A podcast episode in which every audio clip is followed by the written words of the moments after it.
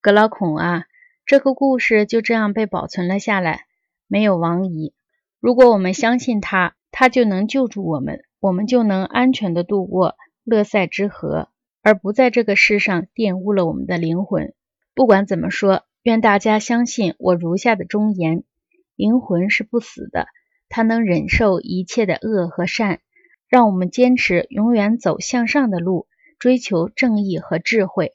这样我们才可以得到我们自己和神的爱。无论是今世活在这里，还是在我们死后，像竞赛胜利者领取奖品那样得到报酬的时候，我们也才可以诸事顺遂。无论今世在这里，还是将来在我们所描述的那一千年的旅程中。